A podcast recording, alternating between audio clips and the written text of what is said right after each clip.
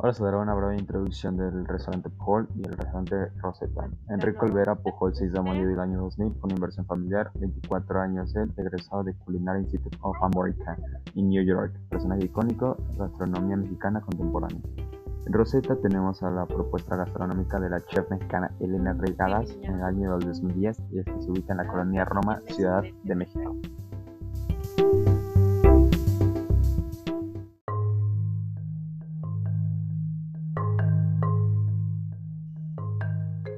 Las ubicaciones de estos restaurantes, Pujol 2000 tiene dos sedes en Polanco, una está en Petrarca 254, Leyenda 2017 y otra extensión 133 del arquitecto Javier Sánchez y interiorista Micaela de Bernard. Rosetta tenemos la casona en Colonia Roma, toque italiano, ingrediente mexicano, patio con motivos florales, muebles vintage y modernos, aire bucólico, perdón es un muy buen restaurante con una muy buena ubicación.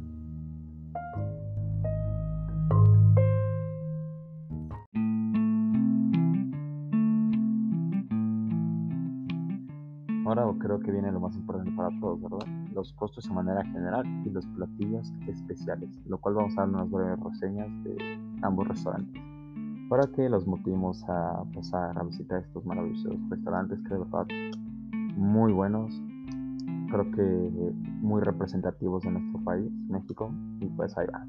En Pujol tenemos el mole, el mole madre, que es un platillo icónico de Pujol, menú de degustación, prestación, platillo simple, sin carne ni guarnición, elote con mayonesa y hormiga, chicatano. Es el maíz, calabaza vacía, polvo de hormiga chicatana, café, mayonesa y picante.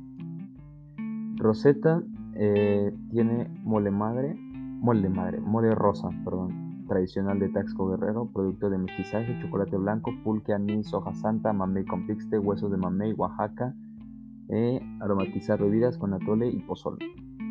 Bueno, es el atole y el pozol, pero se aromatizan las bebidas de este, este restaurante. En la sierra la historia es distinta. Puebla prepara eh, para el Día de Muertos, que son una variedad de tamal en donde el pixle se deja en remojo por dos días para convertirlo en una pasta que será envuelta en masa de maíz y sazonada con hoja santa y chile ancho. La cocción de este platillo es bajo tierra, lo que hace aún más especial, con un toque más, más finillo mm, para los buenos degustadores. Las enchiladas de pixle eh, son otro ejemplo del uso del hueso de mamey en preparaciones saladas. También en Puebla se aprovecha la pata para mezclar con chile mora y sal para hacer una salsa que cubría tortillas pasadas por aceite y rellenas de pollo.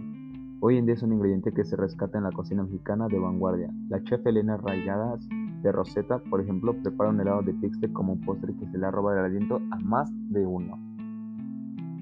Y pues creo que con esto nos damos una idea de a lo que vamos, ¿no? Suena muy bien ese heladillo y me encantaría probarlo.